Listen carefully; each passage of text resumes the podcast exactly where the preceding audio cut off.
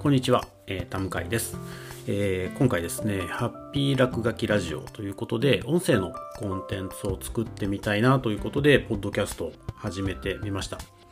えー、何か新しいものを始めようと思った時にですね、なんかいろんなことを準備したりとか、まあ、どうやったらうまくいくんだろうっていうのを、まあ、すごく考えてしまって、なかなか動き出せないことが多いんですけれども、まあ、何か始める時にはとりあえず動いてみるのが一番かなとということで、えー、今回はアンカーという、えー、サービスを使って、えー、こちらのポッドキャストを、え始めてみました。で、今回なんでこのアンカーを使ってみたかっていうと、まあ最近音楽を聴くのに自分が Spotify を使っているんですけれども、まあこのアンカーというサービスが Spotify に買収されて、えー、最初から連携をしているということで、まあ、あの、撮ってみたら、もういきなり Spotify に配信される。まあ、加えて他の、えー、Google のポッドキャストであるとか、えー、Apple のポッドキャストにも配信されるというのが、なんかちょっと面白そうだな。ということで、まあ、あえてちょっと国産のサービスではなくて、えー、海外のサービスを使って、今回これを始めてみました。で僕は、えーまあ、自己紹介もちょっと兼ねてなんですけれども、まあ普段は、え、デザイナーであったりとか、まあ、落書きコーチという肩書きでお仕事をさせていただいております。えー、落書きというだけにですね、ペンと紙を持って絵を描いて、まあ、それをコミュニケーションのために、まあ、使ってみたり、まあ、その方法を皆さんにお伝えしたり、えー、最近はですね、えー、iPad を使うことでデジタルで、えー、人の話をまあリアルタイムに書いていく、まあ、グラフィックレコーディンググラレコなんて呼ばれたりもするんですけれども、えそういうふうなことを提供していますなので、えー、普段の僕の仕事というのは、まあ、基本的に目で見えるものをずっと作り続けているんだなということになんかふと気づいたんですね。で確かにその百聞は一見にしかずという言葉がある通り、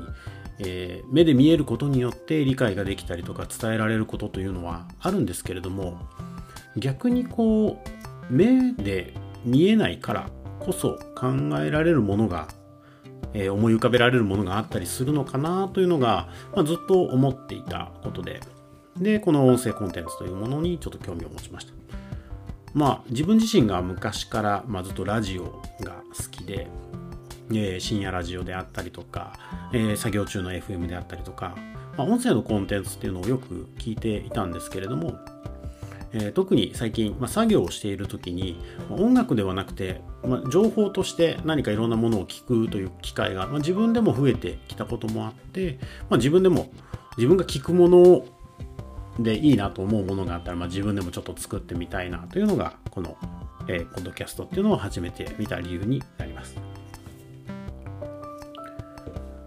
まあ、ラジオの、まあ、自分の思い出というと、まあ、やはり普通に考えるとですね AM ラジオであったりとかあのちょっと深夜に、えー、はがきを投稿されたものを読む、まあ、自分が投稿したことはなかったんですけれども、まあ、そういうものが多かったんですが、まあ、僕自身の個人的な経験として実は小学校もう何年ぐらいかな？3年から小学校6年ぐらいの3年間ぐらいにかけてちょっと親の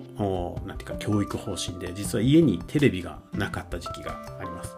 まあ、テレビがなかったって言っても、えー、なんて言うんでしょう？テレビというものを知らなかったという意味ではなくて少し田舎に住んでいたものであのいわゆる地上波ですね。あれを見ようと思った時に、まあえーと電波がもう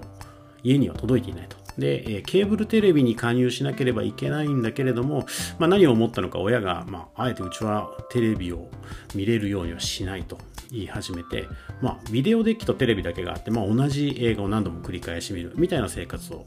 してたんですね。ただまあ、えー、小学校ですから学校に行くと、まあ、昨日のテレビ見たみたいな、あの番組見たみたいな話にはなるので、まあそこには、えー、なんとかついていかなきゃいけないと思ってもいましたし、まあ、たまたまちょうどあの頃、今みたいに地デジではない頃なので、CD ラジカセで、なんかちょうどテレビを、テレビの音声だけが聞ける CD ラジカセが家にあって、まあそれをこう毎日聞いてたんですね。で、まあ今でも思い、えー、覚えているのが、あの、えー、先日もちょっと話題になってましたが、あのトンネルズの木梨憲武さんの、ま、仮面ノリダー、あれがちょうど僕が子供時代に流行っていたんですが、あれを僕は一度もこう目で見たことはないんだけれども音だけを聞いてどんなものなんだろうっていうのをずっと毎日想像して、え次の日学校に行って昨日こんなんだったねっていう話をしていたんですね。ま、今から考えるとですね、えー、まあ、歌はなんとなく、えー、歌としてわかるんですけれども、まあ、あとは、えーまあ、見た見た目がありきのコントとあともう爆発音みたいなものですね、えー、だけで、えー、話を なんとか想像していたので、えまあ、あの友達が話している内容から類推して、まあ、あと仮面ライダーっていうのを知っていたので、おそらくその流れではあろうみたいなことをやって数ヶ月経った時に、確か漫画雑誌、コロコロコミックかなんかだったと思うんですけれども、まあ、こちらで、えー、初めて仮面ノリダーっていうものを見てですね、こもう最初の確か衝撃は顔が出ているんだっていうこととあとはおそらく、まあ、パッと見た時の面白ポイントでもあるところのあの鼻の穴を強調したあのメイクですね。ああいうの全くこう音では伝わらなかったので、まあ、見てなんか衝撃を覚えたなっていうのを覚えています、まあ、その後あの、えー、友達からビデオを貸してもらって「え、仮面ノリダー」なんかねそういう、えー、番組なんか見ていたんですけれども。まあそういう頃からその音で聞くことによって情景を思い浮かべたりなんかこういう風になってるんじゃないかっていうのを考えることがまあ多分結構癖になっていて。特に、えー、今みたいな時代ですね。あの YouTube とか映像はすごく手軽に撮れるようになったんですけれどもあえてその音声というものがなんかコンテンツになった時に、えー、例えばそのまあ、今回このラジオの中で結構テーマにはしているんですけれどもイマジネーションだったりとかクリエイティビティみたいなものが、ま刺激できるのかな、まあ、そんなことをなんか思っています。まあ、ともかく、まあ、こうやって、えー、音声コンテンツを始めてみたんですけれども、まあ、今もテーブルデスクに座って一人マイクを目の前に